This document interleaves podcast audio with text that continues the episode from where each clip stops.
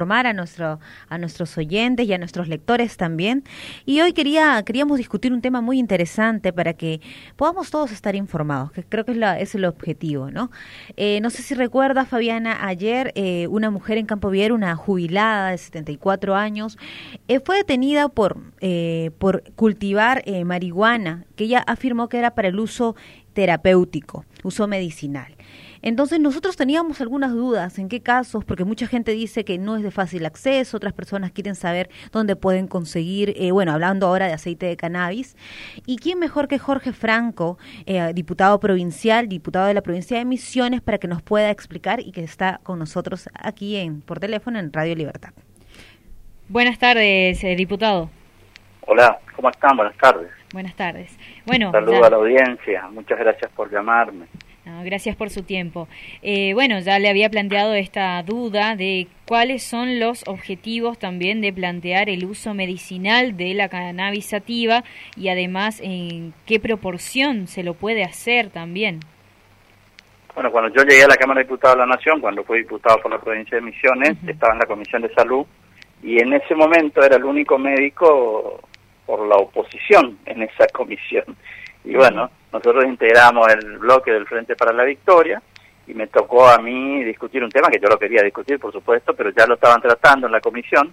Yo en ese momento era este, vocal de la comisión y bueno, empecé a participar y me agarré, leí todos los proyectos que habían, que eran muchos y que había un rechazo amplio y lo empecé a estudiar, armé un proyecto juntando todas las todos esos proyectos y lo presenté de mi autoría. Entonces después cuando se sacó el recinto y cuando fue a comisión, perdón, a discutirse, ya había ido mi proyecto y formó parte de todas las modificaciones y en ese dictamen común que hicimos aquella vez, este, el, el proyecto donde yo planteaba esto eh, tuvo tuvo tuvo resultado y bueno después este con un trabajo político firme que tuvimos que hacerlo en la cámara pudimos este, aprobar ese, ese proyecto de ley en diputados que por unanimidad, una abstención del diputado por Salta en ese momento, Olmedo, y este y después en Senado también con la misma característica, ¿no?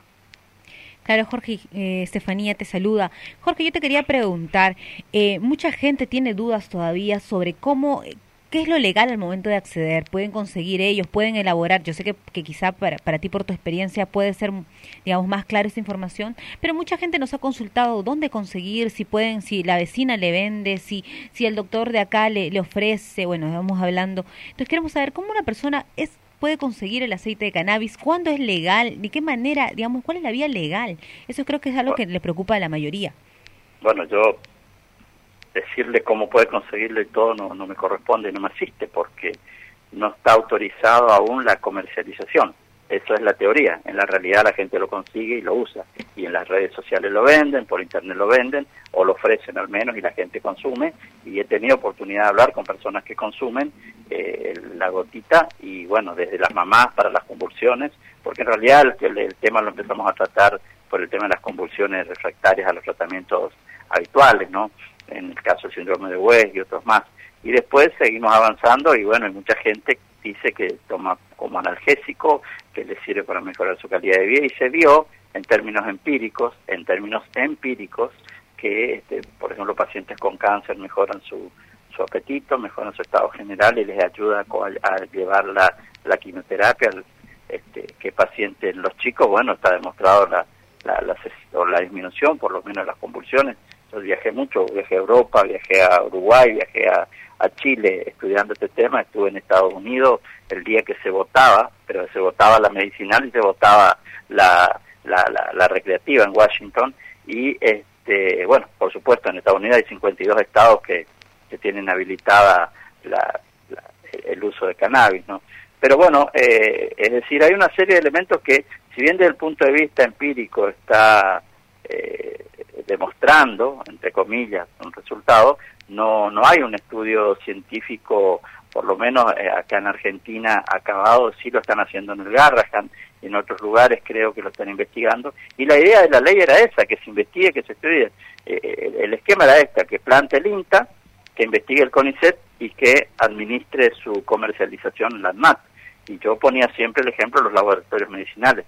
Misiones está en condiciones ideales, porque tiene la biofábrica, tiene, eh, tiene universidad, este, tiene el INTA y tiene nada más y nada menos que la red de, de, los laboratorios del laboratorio de la provincia, ¿no? Lo cual eh, Misiones está en las mejores condiciones para tomar la decisión de avanzar. Aunque se adhirió a la ley nacional, todavía no hemos avanzado, ¿no?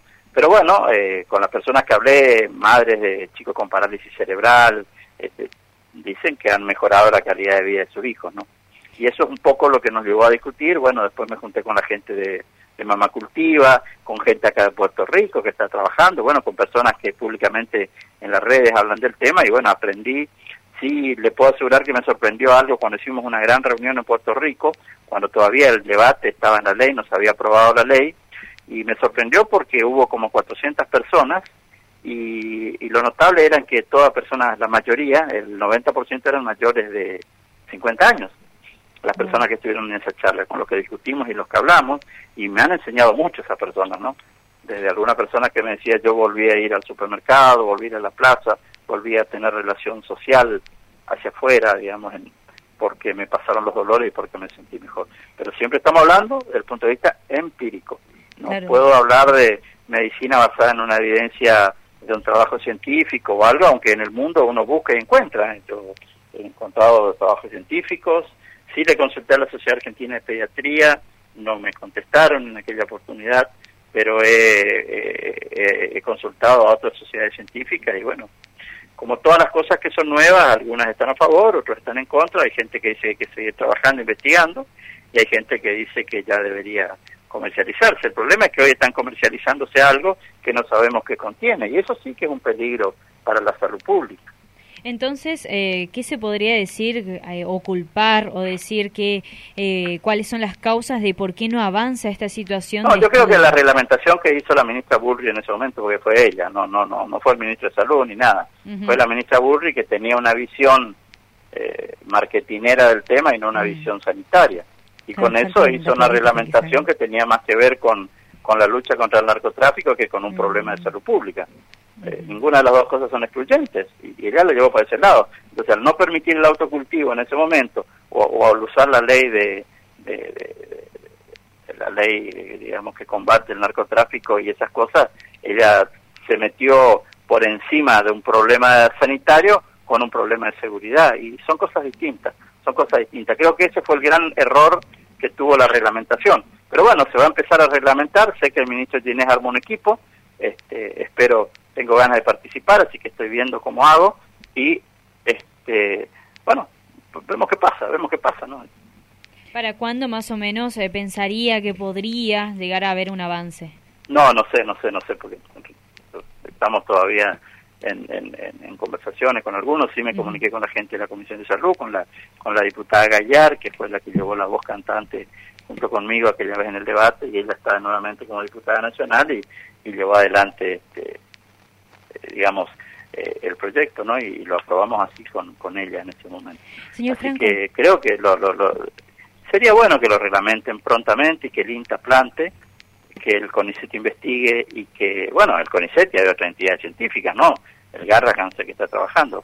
Este, y que, bueno, a partir de ahí el ANMAT eh, autorice o no la discusión y si no, queda siempre la alternativa de los laboratorios de salud pública provinciales que tienen infraestructura para, para tratar, porque si lo hacen en forma casera, a ver, hay tutoriales en, internet, no lo, voy a, no lo voy a mentir ni lo voy a ocultar porque es así. En YouTube hay tutoriales de cómo se fabrica el aceite, pero digamos, no hay un condimento, eh, digamos, de registro o de regulación estatal que diga esta dosis, esta concentración, tanto aceite, tanto si es aceite de oliva o aceite de coco o es aceite de maíz o, de girasol o lo que sea, ¿no es cierto? Eso todavía no está este, reglamentado ni está regulado y, hoy por hoy las personas que consumen consumen a ciegas un producto que no sabe qué calidad tiene, ¿no? Claro, el hecho de no, claro, este contexto, como, como usted decía, ¿no? Había falta una voluntad política allí de tratar de mezclar dos conceptos que iban, que, que no, como tú, no, como tú dices, no. Creo que el país está asistiendo a ese tema, así que me parece que vamos a tener novedades dentro de poco a nivel nacional y bueno, y las provincias siempre adhieren o estudian, depende, ¿no? Claro que sí. Lo que yo le voy a preguntar justo es que al haber esta falta, mucha gente tiene la necesidad y recurre al mercado negro entonces, ¿no? Y creo que allí es Recurre al mercado negro donde están consumiendo un producto que no se sabe ahí es el peligro, cuál es la, cuál es la, composición. Este, pero bueno, es, es, así, es así, esto no, no se puede evitar porque justamente la, visión que se le dio fue un, problema de narcotráfico y no un problema de sanitario con esa visión discutió el gobierno nacional anterior ese tema. Y le dieron nada más y nada menos a, a quien es un elefante en un bazar para estos temas que, que la ministra de Seguridad, que lleva la voz cantante, cuando el que tendría que llevar la voz cantante tenía que ser el ministro de Salud Pública. Claro. Todavía era ministerio en aquella época. Sí, aquella época, sí. Bueno, por ahora, eh, entonces, eh, esperemos que haya un avance ahora con todas las nuevas políticas que se están realizando y que hay una visión social y un pedido también de la ciudadanía para que esto eh, llegue a un buen puerto y un estudio. Es así, es así. Miren, y en esto voy a decir algo que a lo mejor puede, a ver, ser un poco violento en el buen sentido de la palabra, o brusco, por decirlo quieran o no, esto se va a tener que dar porque la sociedad ya tomó la decisión. Y la sociedad cuando toma una decisión no vuelve para atrás. Y si una madre decide poner en riesgo su libertad con tal de que su hijo tenga una mejor calidad de vida, no hay argumento que pueda ir contra eso. Claro que sí, como pasó con esta jubilada que ella afirma que... Y bueno, pobre señora, que en función de buscar un alivio a sus males, eh, prácticamente la trataron de narcotraficante. Y eso pasa por la burrada que hizo Patricia Bullrich el artículo primero, que permitía el autocultivo en una dos cantidad mínima, como es en el mundo, una, dos o tres plantas, ella no, no permitió. Usted ponga ese lugar de la madre de mamá cultiva que hacen cannabis para sus hijos, si un día tuvieran un robo o un delito o, una agresión sexual, no podrían denunciar porque irían presas, porque iban a encontrar en su casa las plantas.